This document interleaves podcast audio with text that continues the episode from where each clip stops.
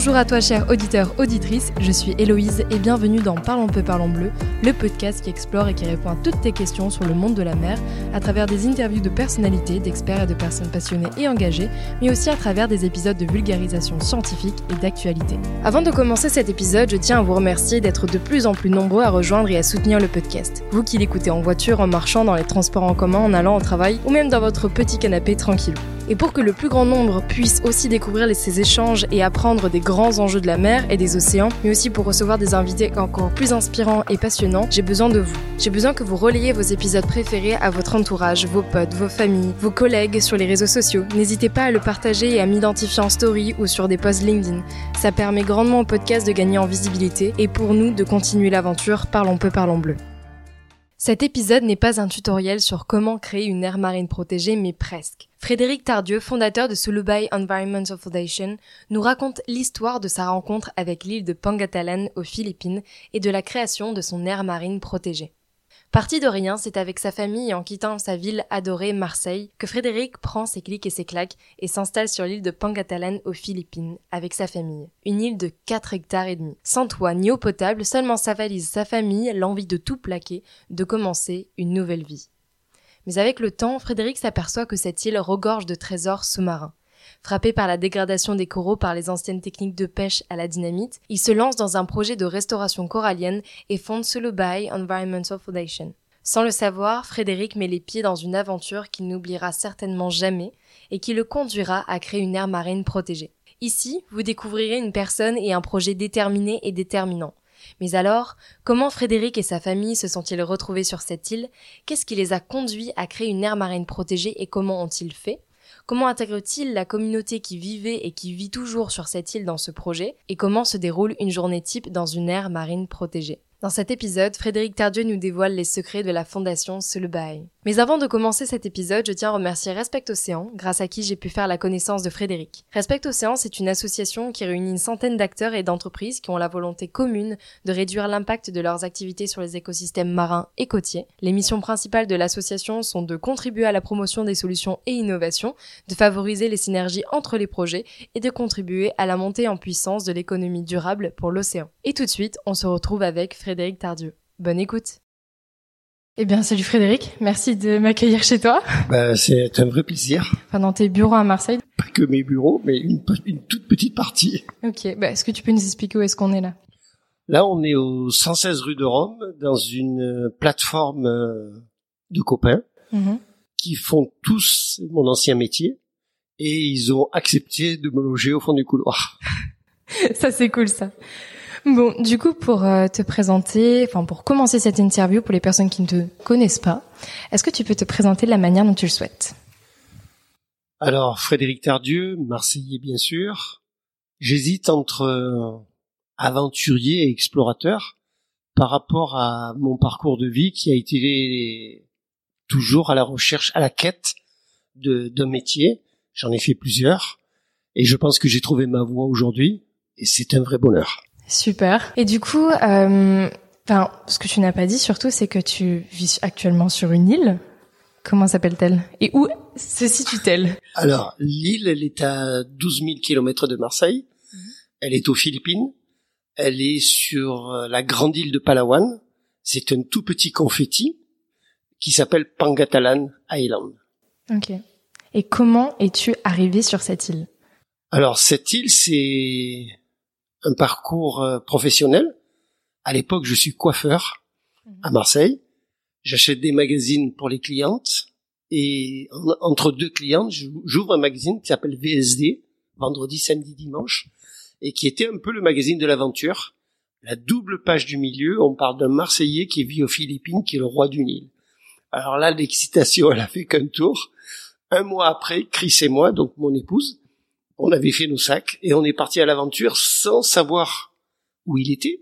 Euh, pas de fax, pas de téléphone. Euh, on est en 1992, donc on a mis euh, une semaine pour trouver l'île de Thierry. Thierry Blassel, marseillais en plus. On est né le même jour, dans la même rue, si on peut dire. Et on arrive sur une île qui s'appelle Flower et on rencontre ce fou furieux qui était un playboy blond aux yeux bleus et des gosses de partout, mais qui vivait l'aventure dont il avait rêvé. Et dans ce parcours de vie, des années après, on a décidé de retourner, en 2009, de retourner voir Thierry. Il avait changé de vie, il avait fait neuf enfants à la même femme, il avait accouché ses neuf enfants sur l'île, mais à l'époque, on était sur un projet aux Bahamas, et Chris me dit, il faut tout plaquer. Il faut surtout pas partir là où il y a des paquebots avec 3000 personnes ou 30 000 personnes. Il faut partir l'aventure, c'est ce qu'on recherche, c'est ce qu'on a envie de vivre. Et c'est comme ça que tout a démarré. Ok. Enfin, oui, du coup, là, c'est ce qui t'a donné envie d'acheter, de, ben non, tu te dis pas, qu'est-ce qui t'a donné envie de, de changer de, vie. Ouais, de changer de vie? Euh, tu sais, quand tu as 55 ans, ouais. tu te dis, comment je vais finir? C'est des questions que tu te poses, euh, c'est viscéral. En te disant, qu'est-ce que va être ma retraite dans ce milieu professionnel? À l'époque, j'avais changé de métier, j'étais devenu promoteur immobilier. Mmh. Donc, je, je voyais pas le, je voyais pas la case dans laquelle j'allais, on allait se faire. Est-ce qu'on finirait dans le golf à frégate, à l'abri de tout? Est-ce qu'on continuerait les côtés insolites à Marseille à acheter des usines et refaire des lofts de fous? Mais je voyais, l'aventure était finie. C'est un métier, on en avait fait le tour, on avait obtenu ce qu'on, ce qu'on recherchait, c'était une aisance, mais il nous manquait ce, l'aventure. Le fait de changer de vie à permanence, c'est que tu recherches quelque chose, tu sais pas quoi. Quel est ton Graal? Bien, bien malin celui qui répondra à cette question. Mais cette aventure est là, elle était, on l'a touché du doigt, sans savoir ce qu'on pouvait y faire. Mais c'est se dire, c'est possible de changer de vie. Euh, il faut, se rappeler qu'à l'époque, on était dans les premiers Colanta, dans les premiers films euh, émissions d'aventure, qui te font toujours rêver parce que tu t'es dit, je peux en faire partie. Et c'est comme ça que tout a démarré. Ok. Et donc du coup, tu as, vous avez envie de, de posez vos clics, vos claques, de partir. Et euh, qu'est-ce qui s'est passé ensuite? Qu'est-ce qui s'est passé quand on est revenu de ce voyage? En fin de compte, on récupère notre fille qui vit à Shanghai depuis 17 ans.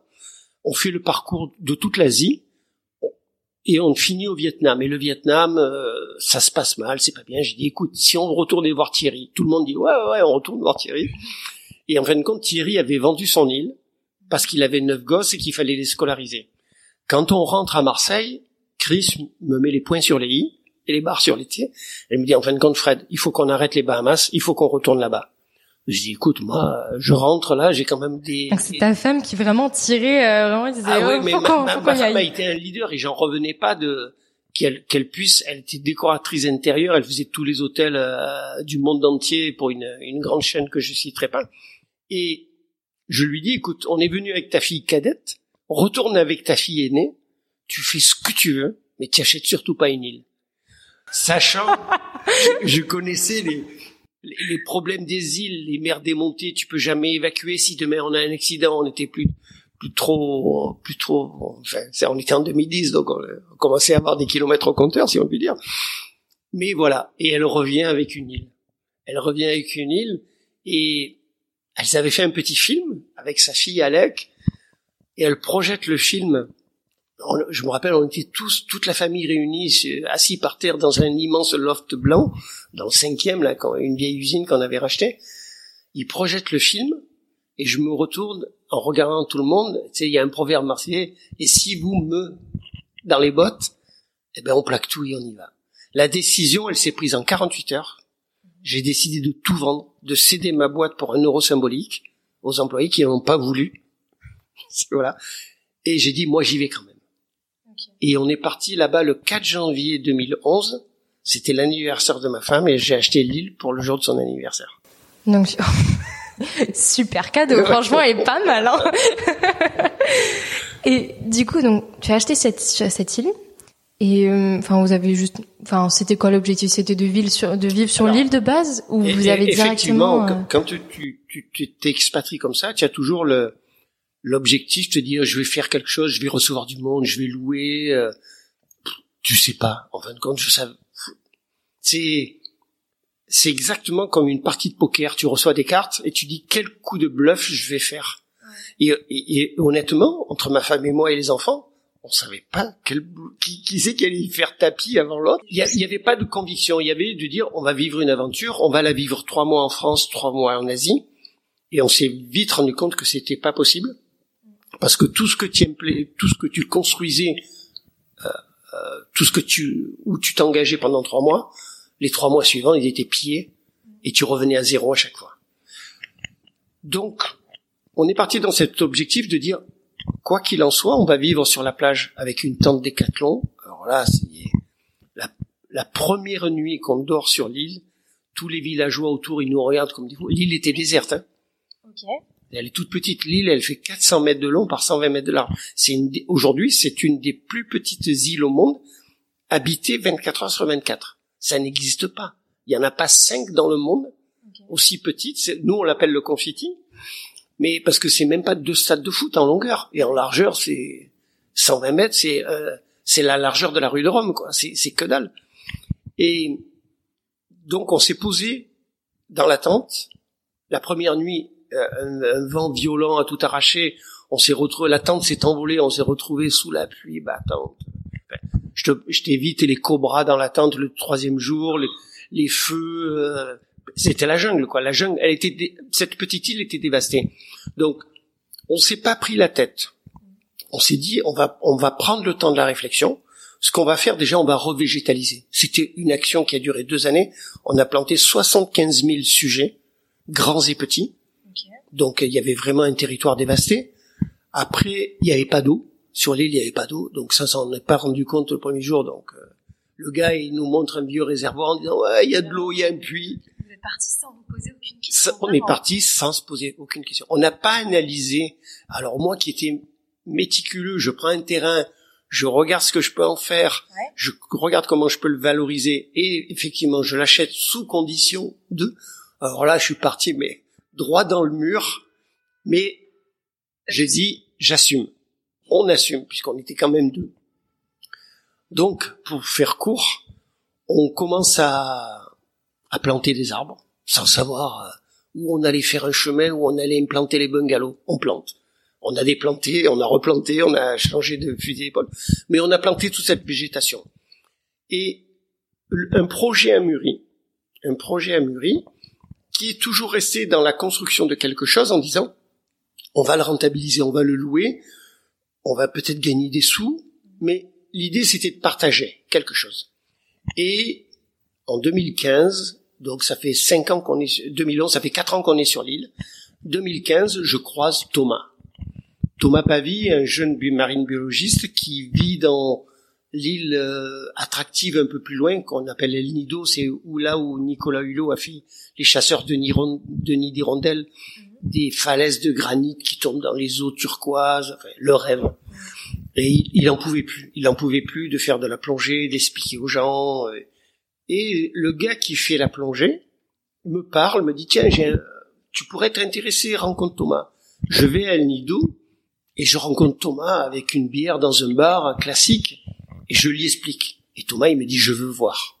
Ben, je dis, banco, tu, tu viens euh, quand tu veux. Il s'organise. Alors Thomas avait fait un parcours en Thaïlande, un parcours aux Seychelles, et il était au bout du rouleau, quoi. Il n'arrivait pas à trouver, euh, quand tu fais un, master sur, euh, sur, la, restauration côtière, tu y trouves plus ton, tu, enfin, quand c'est de l'alimentaire pour pas crever. Et il était dépité. Il, il projetait de rentrer en France. Donc Thomas arrive sur l'île. Il reste trois jours. Il plonge. Il va, il vient. Il regarde tout ça. Il regarde ce qu'on avait fait. Et je lui parle moi de ce qu'on pouvait faire dans la mer, puisque j'étais chasseur sous-marin à Marseille. Cette passion m'a animé. Ça m'a donné des années de, de, de bonheur, vraiment un bonheur intense.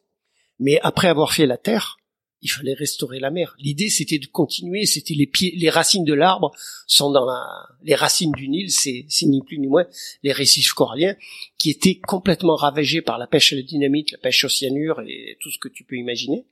Et Thomas me dit, je me rappelle de ces mots, le défi est immense parce que tu savais pas par quel bout le prendre, mais ça me plaît. Et j'ai dit, banco, on y va.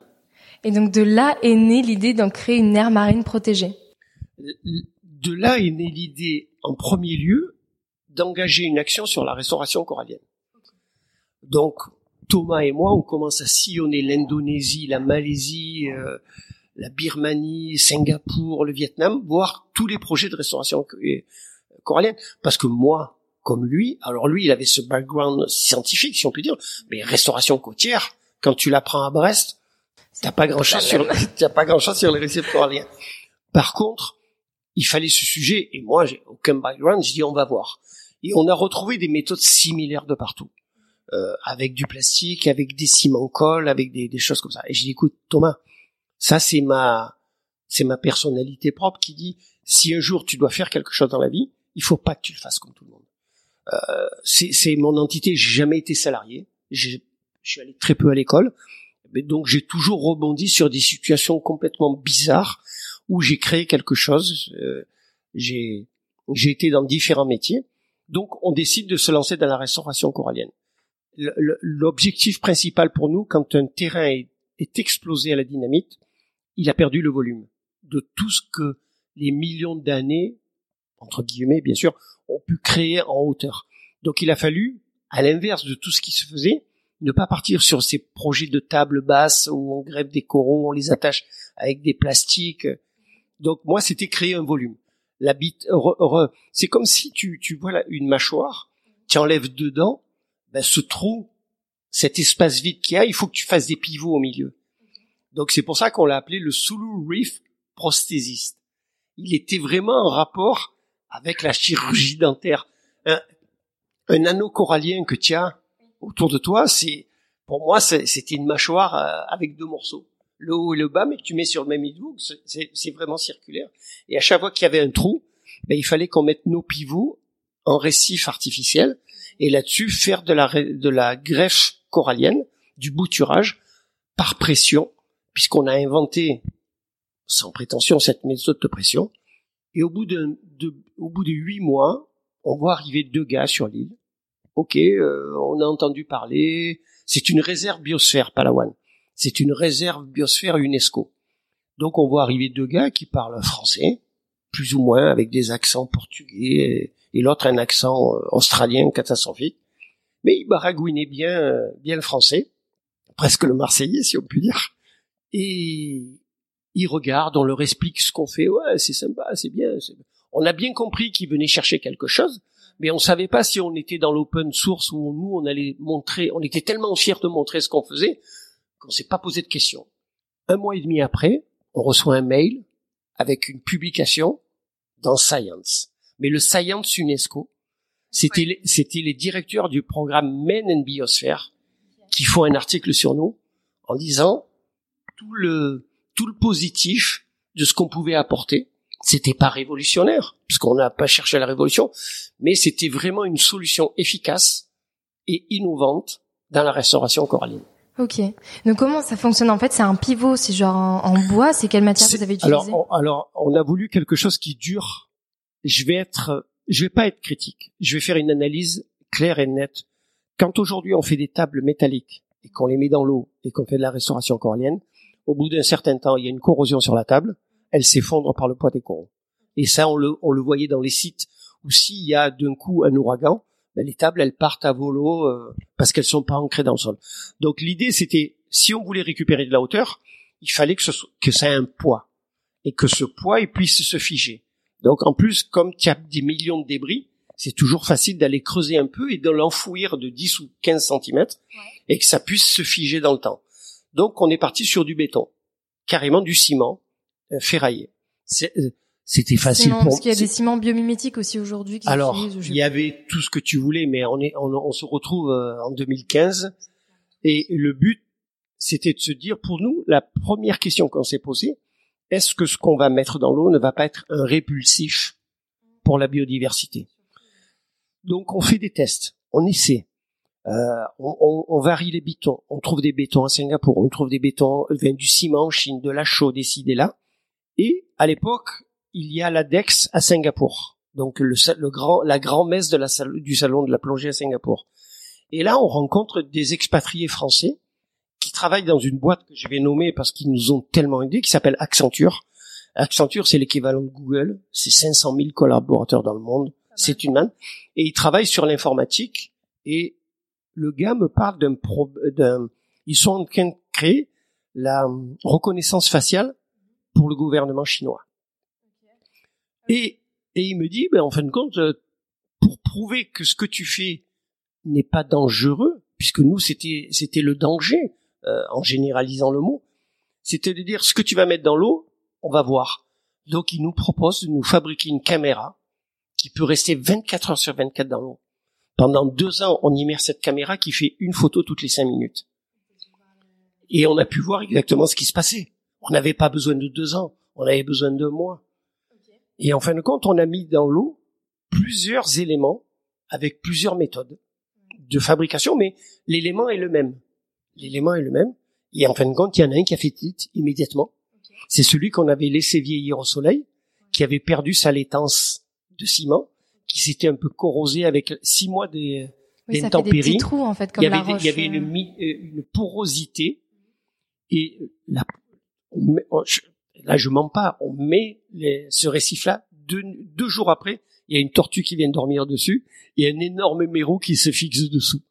Et donc on a dit là, voilà, il n'y a pas de danger, c'est adopté, c'est adopté. Donc on a changé immédiatement notre fusil d'épaule, on a commencé à construire, à fabriquer, pas en grande série, mais en faire une cinquantaine, et on a testé notre façon de, de greffer les coraux. Mais on est parti de suite voir Serge Plane au Criobe, qui pour nous est, c'est le Saint-Esprit.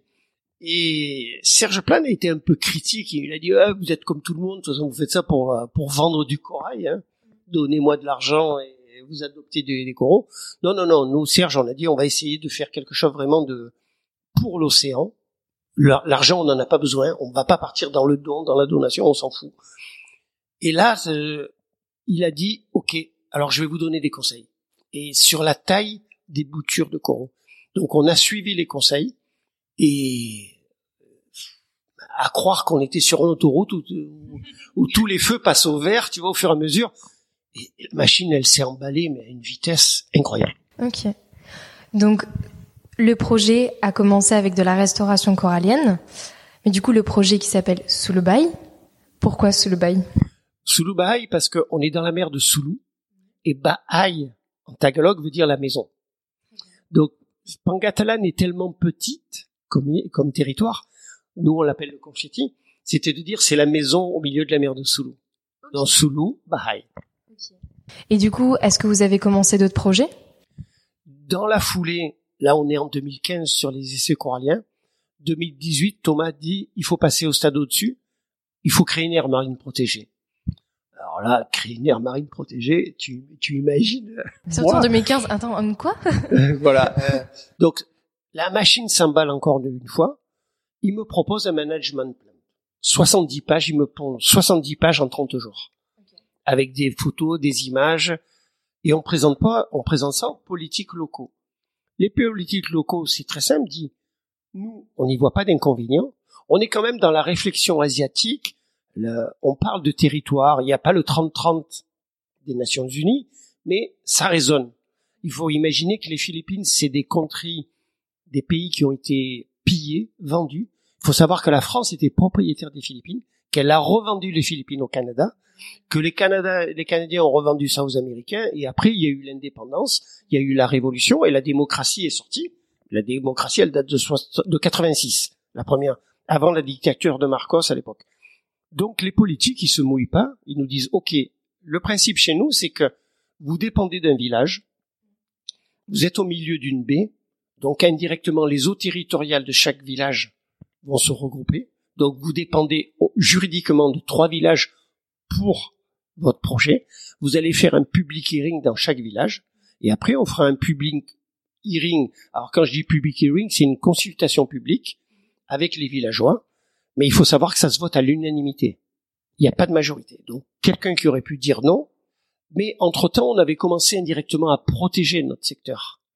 Et par la démarche de s'impliquer dans un pays, on avait quand même, on regardait les gens en face que dans les villages, ils n'avaient pas d'eau, pas d'électricité, pas de toilettes. Et on avait fait un très gros travail humain, caritatif.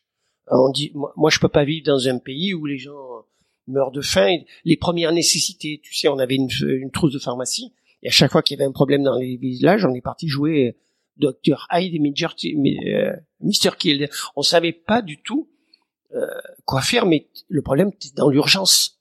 euh, il y a toujours des plaies parce que tu travailles avec la machette, euh, des amputations, euh, on, a, on a joué, mais si nous on le faisait pas, le gars pouvait mourir d'une septicémie, quoi qu'il en soit. Alors on appelait tout le monde, tous nos copains marseillais qui sont docteurs, parce qu'on avait des, quand même un réseau assez sympa, et on s'est fait guider euh, sur ces détails-là. Donc l'air le principe de l'air marine protégée est déposé, est présenté dans les villages. Premier public hearing, bingo. Deuxième public hearing, bingo. Troisième public hearing, on le refait deux fois. On présente ça à la municipalité deux mois après. C'est pas possible. Ils ont tous dit oui. La municipalité veut véritablement faire ça. On revient dans les villages, on, on prend un des villages, on fait venir toutes les populations, on les prend en charge, et, et jackpot, la première aire marine protégée privée est acceptée. Ok, je savais pas que c'était si simple de faire une aire marine protégée. Eh ben, en, en, France, il faut 10 ans, en Asie, il faut même pas une année. Ok.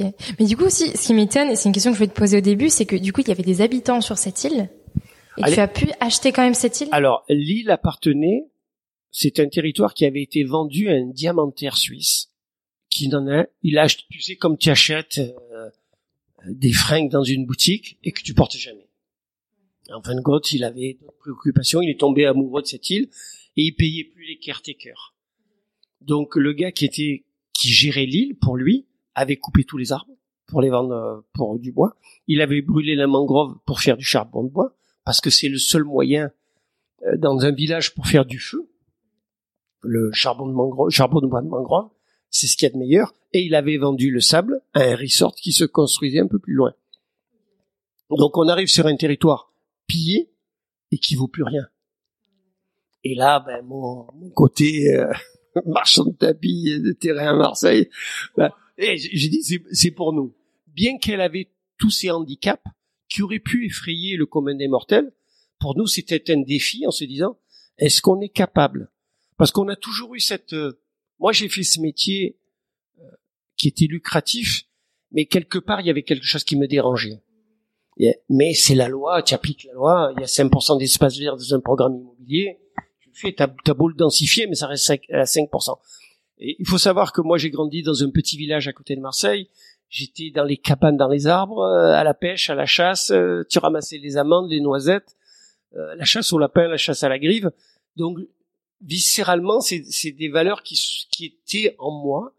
Et je me, et je me suis dit, et c'est là où moi j'en reviens pas que mon épouse à l'époque elle dit banco. Hein, on était sur deux, deux mondes, deux mondes opposés. Et j'ai dit on va en faire. Et tu sais, la personne qui a dit quelque chose, moi, quand je vois la vidéo à l'époque dans le loft, voilà, je fais exactement ça, bof. Et, et Alexandra, la, la fille aînée, nous dit, non, mais je savais, de toute façon, je sais de quoi vous êtes capable. Donc, allez-y. Le, le, jeu en vaudra toujours la chandelle. Au pire, ça fera une belle histoire à raconter. Et, au pire, ça fera une belle histoire à raconter. Donc, on n'a pas été effrayé. On n'a pas été effrayé. C'était, on l'a plus pris comme un défi, un défi familial en se disant, les enfants, il faut pas qu'on perde la figure devant les enfants. On y va. Et, et, l'aventure et la pugnacité s'est révélée. Euh, on n'a jamais, on n'a jamais baissé les bras. C'est toujours never give up. Et du coup, plus techniquement, à quoi ça ressemble une journée type sur l'île? Je te parle d'une journée type aujourd'hui.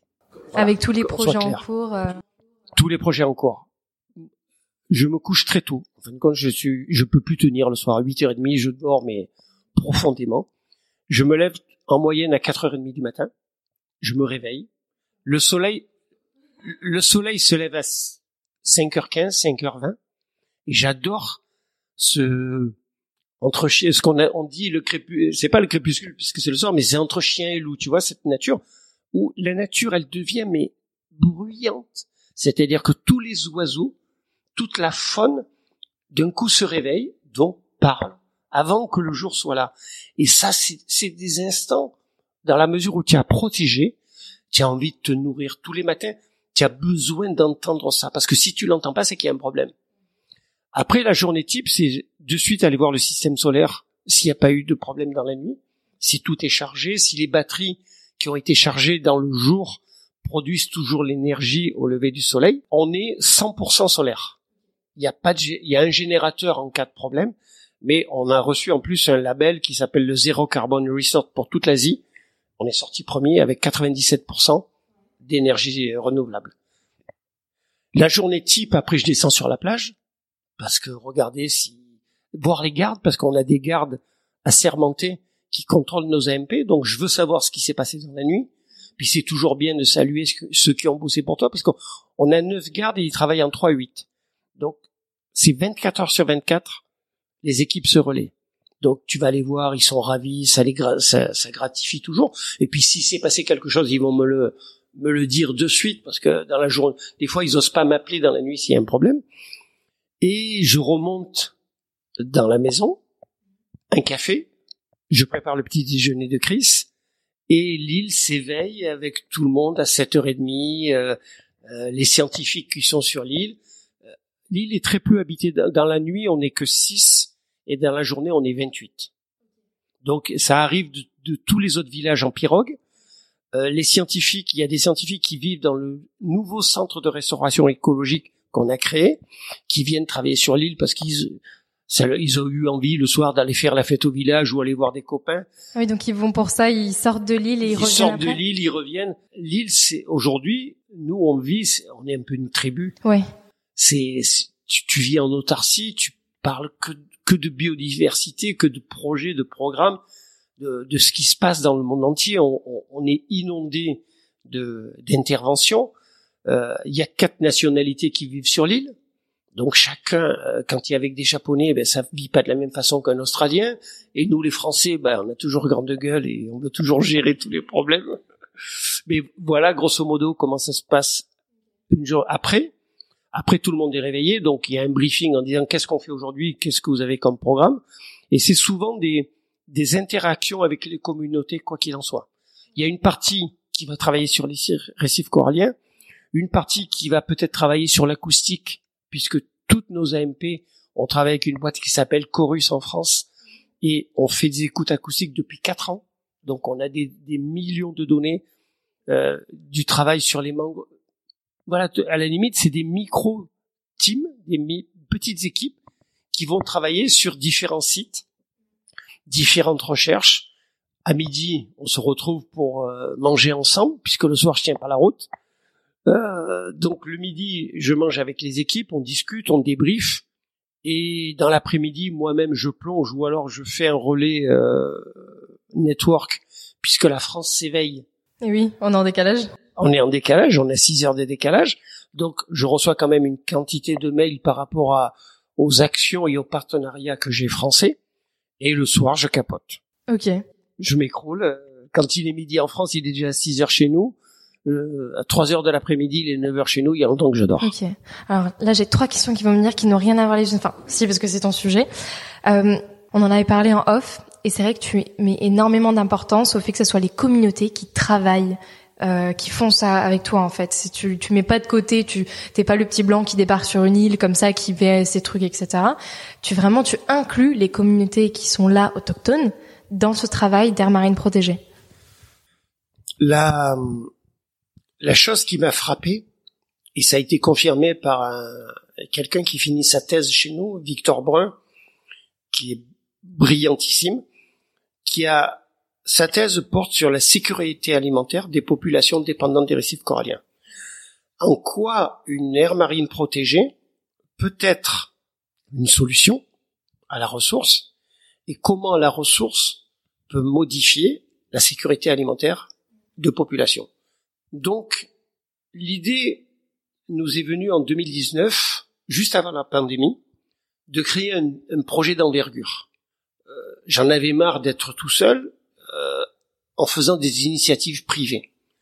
Donc j'ai pris mon bâton de pèlerin, je suis monté voir le Fonds français pour l'environnement mondial, donc le ministère, et c'est une filiale de l'AFD, en disant, voilà, moi, mon rêve, ça serait euh, qu'on puisse créer d'autres d'autres aires marines protégées, euh, avec toutes les, toutes les études qu'on a pu faire dedans, l'ADN environnemental, la photogrammétrie avec Andromède Océanologie, les écoutes acoustiques, j'avais suffisamment de data innovantes qu'on avait, nous, implémenté tout seul par notre. J'ai rien inventé. Hein. J'ai consulté, j'ai demandé. Euh, quand tu imagines en 2018, moi j'ai Laurent Balesta qui me dit je vais venir faire un reportage sur les limules de Pangatalane, un Gombessa sur les limules de Pangatalane. Moi c'est une météorite qui arrive sur l'île. C'est ça Tara Pacifique qui vient chez nous en 2018, bon, je les avais appelés, mais ils décident de venir chez nous pour faire une investigation dans le cadre de Corail Pacifique. Race for Water, Simon Bernard avec Plastic Odyssey qui me dit OK, je viens chez toi. Laisse-moi arriver en Asie, euh, on arrive. L'idée de créer d'autres aires marines protégées, je ne pouvais pas les porter à titre privé.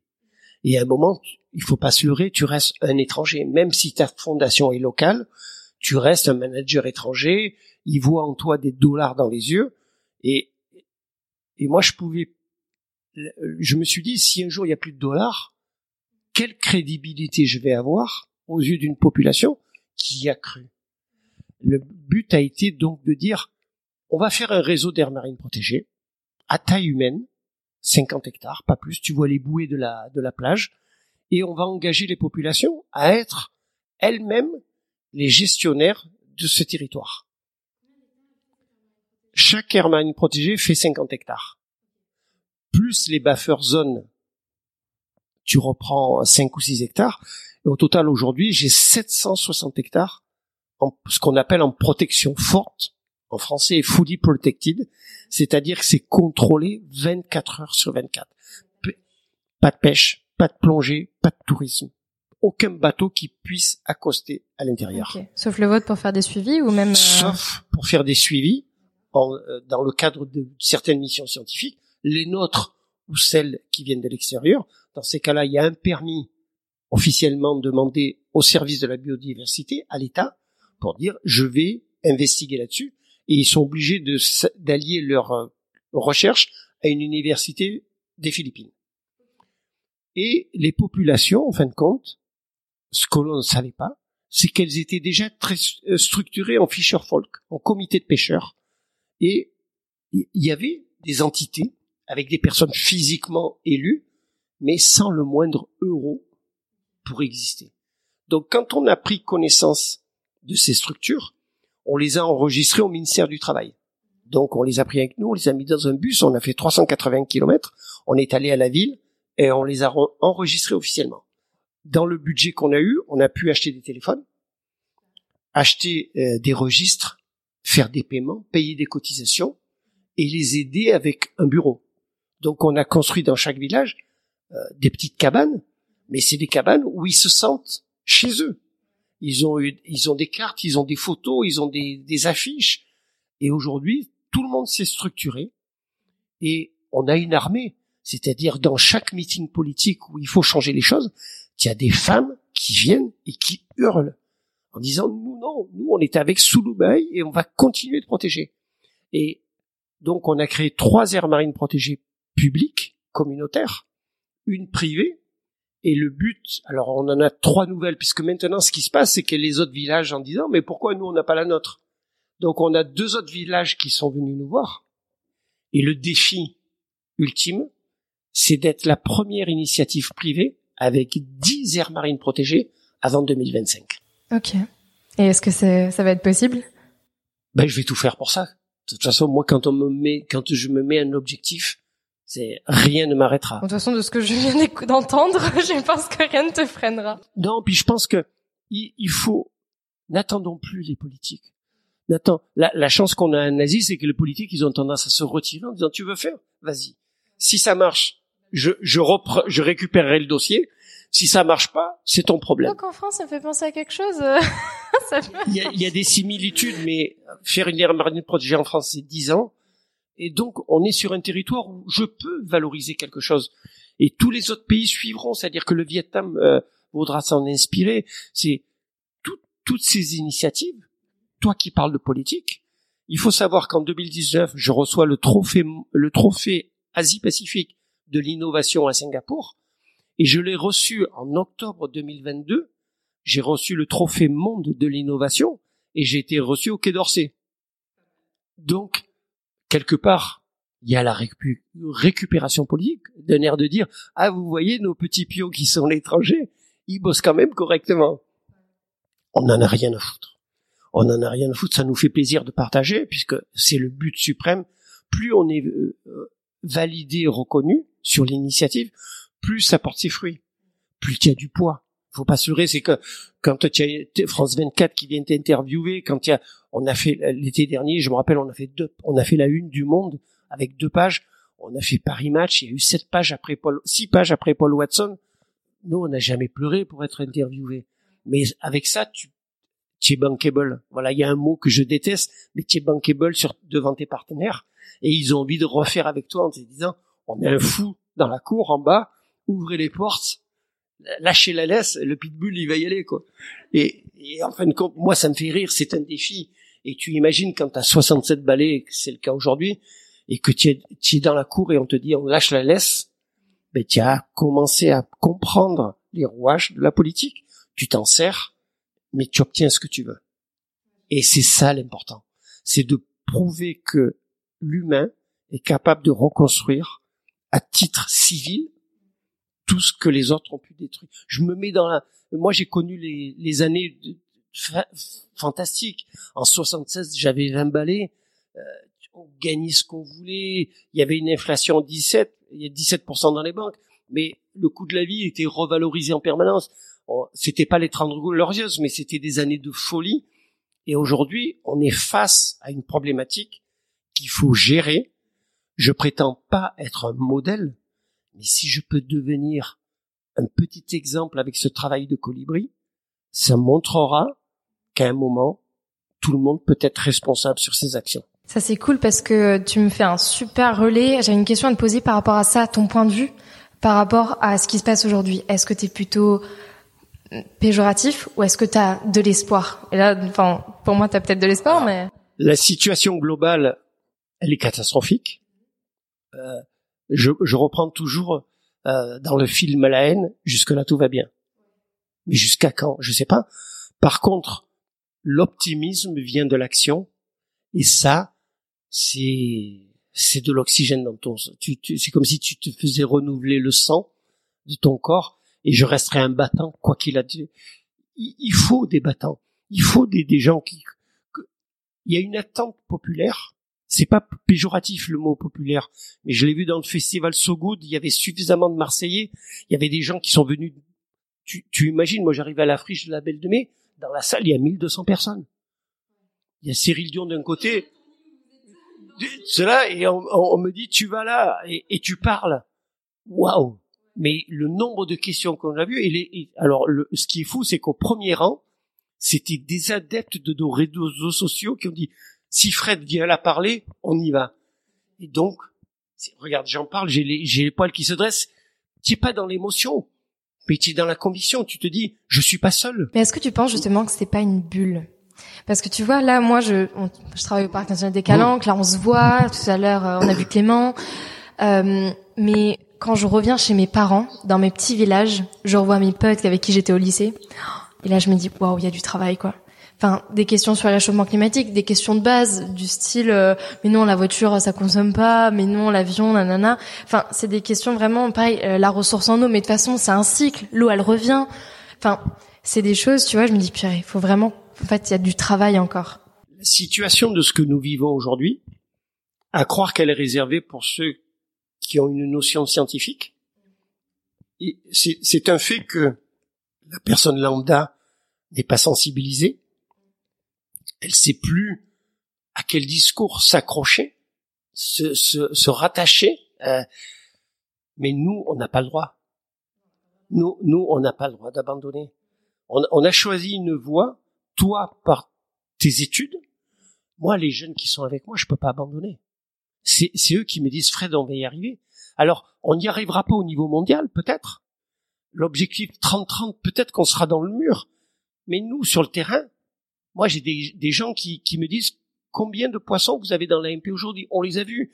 Quand on va dans les villages et qu'on leur montre les films de la régénérescence d'un territoire, simplement en disant vous n'y allez plus, ils ont des yeux dans les, ils ça brille, ça brille. C'est, ils, parlent dans leur dialecte en se tapant sur le poing. Regarde, ça va, ça, ça va, ça va sprayer, ça, ça va. Il y a le spillover, ce qu'on appelle over, c'est, c'est la Tu peux pas avoir dix chiens dans la même cage, ils vont s'entretuer. Donc, il y en a un qui va rester dans la cage en disant je suis le roi, et les autres ils vont aller coloniser d'autres territoires. Et les poissons, c'est exactement la même chose. Quand la masse sera débordante, le vase débordera. C'est ça, parce que quelque chose à préciser pour les personnes qui ne savent pas vraiment, du coup, les, les aires marines protégées lorsque c'est des protections très fortes. Donc oui, il y a interdiction de pêche, mais justement, ça permet de régénérer de la biomasse, donc d'avoir encore plus de poissons dans cette zone et créer justement des zones. Tu les appelais comment Les buffer zones à côté? Les buffer, les buffer zones, où justement c'est euh, c'est la limite de euh, des zones à forte protection, mais justement la, la biomasse, il n'y a pas de barrière, donc en soi, elle se prolifère et du coup, ce qui permet de régénérer les pêches aussi. Et du coup, ces communautés qui vivent de ces pêches, qui se nourrissent de ces pêches. En, fin de compte, ce qui s'est passé, c'est que quand on a créé la première aire marine protégée officiellement en 2018, mais elle a, elle a eu un temps d'anticipation. Nous, on avait commencé à protéger moralement en 20. Quand elle a été officialisée et qu'on compare aujourd'hui les trois aires marines protégées qu'on a fait en 2022 et qui ont été entérinées par un arrêté national validé par l'UNESCO. Ça a été en 2023. On reprend l'aire marine protégée de Pangatalane. La biomasse a été multipliée par 200. Sur les suivis de poissons, sur les comptages, sur les images vidéo, on a, on n'avait pas un seul Napoléon, poisson Napoléon, qui est l'emblème de, de, de, la plongée. Il y en a 12 dans l'AMP aujourd'hui, alors qu'on n'en a jamais vu pendant 6-7 ans où j'allais tous les jours la tête dans l'eau, ça s'est pas fait. Tant qu'il y avait des pêcheurs qui venaient à proximité, ben, le bruit, la nuisance, le risque, le danger du filet. Moi, tant qu'on touchait pas les coraux, je me battais pas.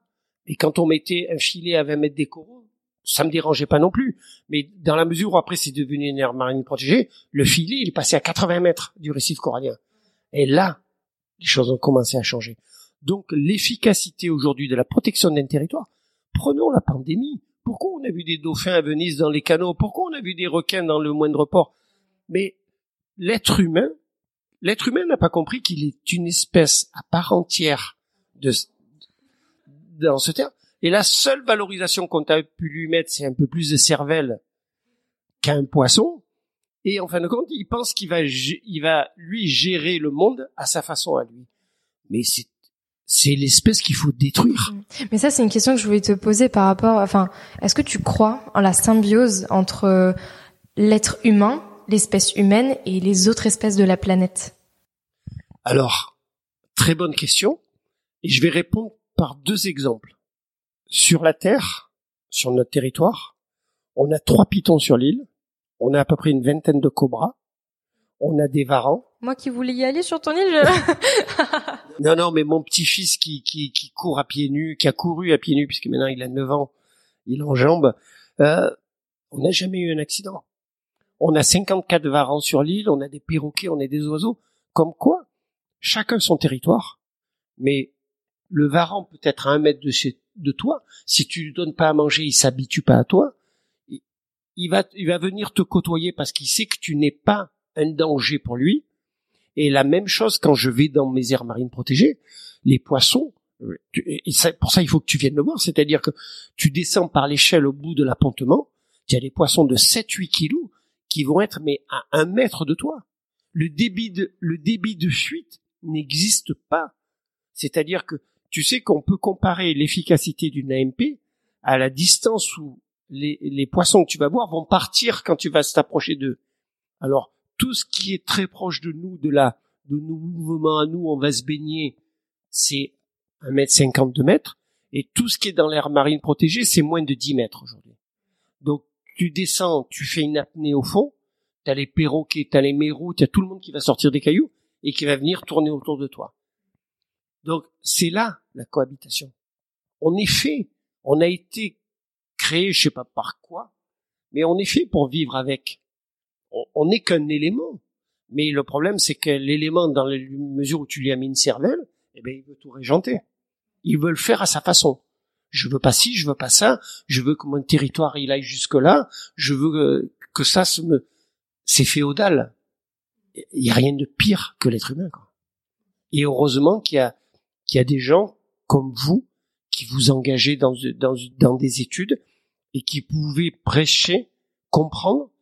Euh, quand je dis prêcher, non, c'est diffuser cette vraie parole où nous, êtres humains, on peut totalement cohabiter avec la nature et ne pas être, ne plus être un prédateur. Je vais te poser aussi une dernière question avant de finir avec les questions signatures euh, du podcast. Euh, tout à l'heure, on a parlé des politiques, justement, du fait que c'était parfois compliqué. Est-ce que tu as connu des freins ou est-ce que dans d'autres projets, tu as entendu parler d'autres associations qui, qui souhaitent mener ce genre de projet, qui sont confrontées bah, du coup à des blocages institutionnels ou autres qu'on ne connaît pas?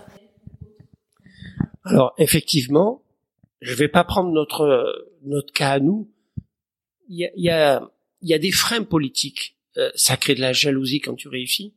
Euh, nous, localement, effectivement, on a des freins par les petites pointures locales, les petits élus euh, qui perdent une, ils perdent pas de crédibilité, mais ils supportent pas que il y ait une empathie, mais plus qu'une empathie avec les populations locales. C'est-à-dire que les, les, locaux qui ont rien disent ah non mais c'est avec euh, qu'on a envie d'aller.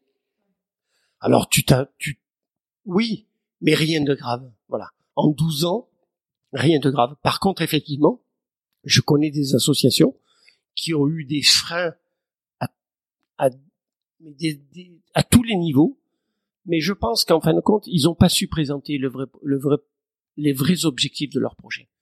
Je pense que tous les politiques, aujourd'hui, on, on, a des millions sur la table, on a beaucoup d'argent dans la biodiversité, les projets sont financés à l'échelle internationale, c'est monstrueux. Alors c'est vrai que ça va toujours dans les gros trusts, dans les grosses ONG qui ont des frais de fonctionnement, c'est-à-dire quand tu donnes 100, il reste que 30 sur le terrain. Mais on a quand même aujourd'hui des mécanismes de petites ONG, quand je vois la Fondation Prince Albert II qui peut, qui finance des projets à 250 000 euros, quand je vois plein, 1% pour la planète, Gandhi, Capitaine Cause, tout le monde peut trouver des, voilà, c'est qu'ils osent pas aller chercher au bon endroit ils, vont, ils vont voir toujours la région, ils vont voir toujours le département, mais ça n'a pas d'argent, ça. Ça, c'est, futile.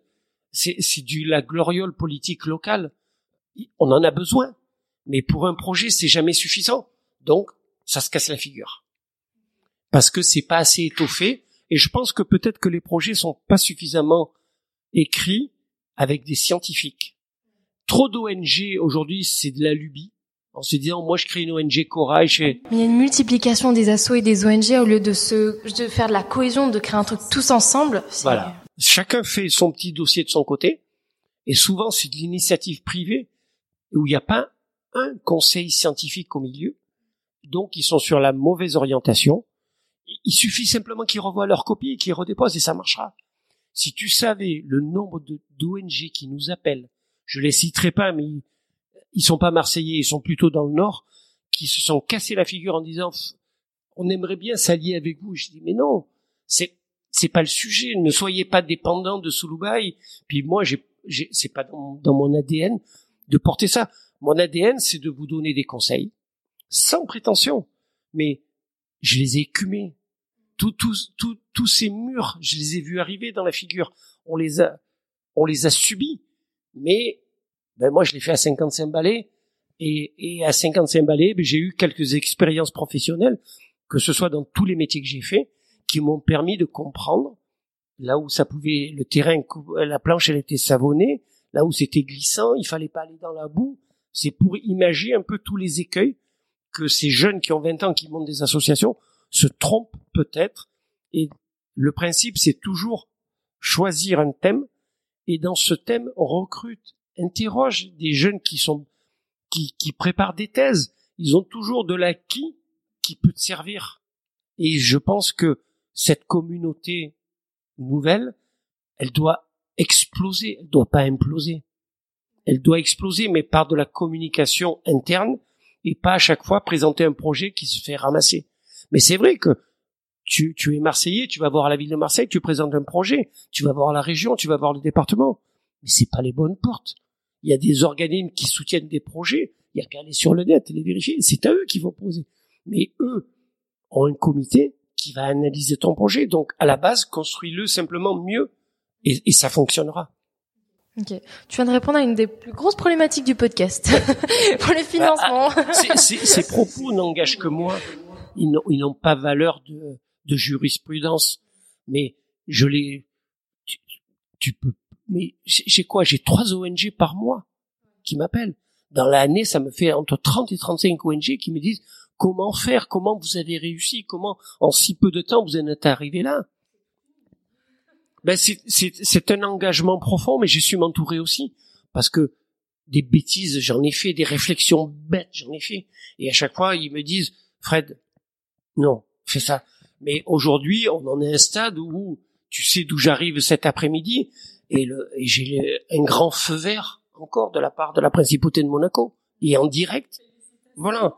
Et, et ça, c'est un, c'est un vrai bonheur aujourd'hui que tu sois quand même reconnu en te disant, je suis un solitaire, je suis atypique, mais on est, on est en open source. Moi, j'ai rien à cacher, j'ai tout à donner. Et mon équipe a tout à donner. Du coup, on va finir avec euh, les questions signatures du podcast. On va commencer avec euh, la première. Est-ce que tu as une citation qui t'inspire à nous partager? Alors, le problème, c'est que je ne lis jamais. J'ai pas de citation, mais je te, je te donnerai des mots de, d'une chanson que, qui, qui m'a toujours pris au trip c'est c'est Peter Gabriel avec euh, Kate, euh, je sais plus trop qui. Voilà, je suis dans l'émotion. C'est Don't Give Up. En fin de compte, voilà, il faut être résilient, il faut jamais abandonner. Voilà, c'est banal, mais c'est la c'est la réalité du terrain. Où que tu sois dans le monde aujourd'hui, tu vas prendre des baffes, mais tant, tant l'autre joue parce que tu vas y arriver. Est-ce que tu aurais une œuvre, un film, un documentaire, un, bah, du coup pas un livre, mais euh, à, nous partager qui là aussi t'inspire? Eh Je parlerai simplement du dernier documentaire que The Blue Quest a fait, donc The Blue Quest Palawan, qui va être présenté au Salon de la plongée à Paris du 11 au 14 janvier. Et c'est vraiment l'émotion pure, puisqu'en fin de compte, ils sont venus pour filmer le travail de trois ONG à Palawan, donc deux Philippinas et nous. Et c'est sur le travail des rangers, c'est pas sur la beauté les poissons, les coraux, il faut passer à autre chose. C'est ces gens qui prennent des vagues dans la gueule toute la journée, qui prennent des typhons les bâtiments de protection dégagent et qui les reconstruisent et qui reviennent là-dessus avec des salaires de misère. Et, et c'est un merci Clément d'avoir mis en évidence une équipe que je supporte, mais mon équipe. C'est sans ces jeunes, moi j'existerais. Big up à Clément alors, et big up à Soulbay, Frédéric, bien évidemment. Et enfin, on va finir avec la question la plus importante du podcast, parce que tu as créé une aire marine protégée. Alors de base, c'était pas ton but, mais qui dit aire marine protégée dit la mer. Alors pour toi, la mer, qu'est-ce que c'est? Qu'est-ce que ça t'évoque? La mer, c'est l'infini. C'est dans la mesure où tu vois pas l'horizon, ça veut dire que tout est possible. Il suffit d'aller au bout, mais elle est pas plate. Donc, c'est jamais fini et tu as toujours l'espoir au même titre qu'un navigateur. La Terre, elle, elle va apparaître. Et hum, bien, on arrive à la fin de ce podcast. Euh, dernière question, comment est-ce qu'on peut aider sous le bail et comment est-ce qu'on pourrait rejoindre sous le bail Parce que tu m'as dit que tu recevais des centaines, voire des milliers de demandes de stage, d'emploi. Mais voilà, comment est-ce qu'on peut aider sous le bail Sous le bail, euh, on n'a pas besoin de dons. Parce que je, je veux pas ce dédouanement. Likez, suivez, suivez-nous sur les réseaux. Euh, plus on sera bankable, plus on sera fort, plus je pourrai monter des projets, plus l'avenir sera bleu.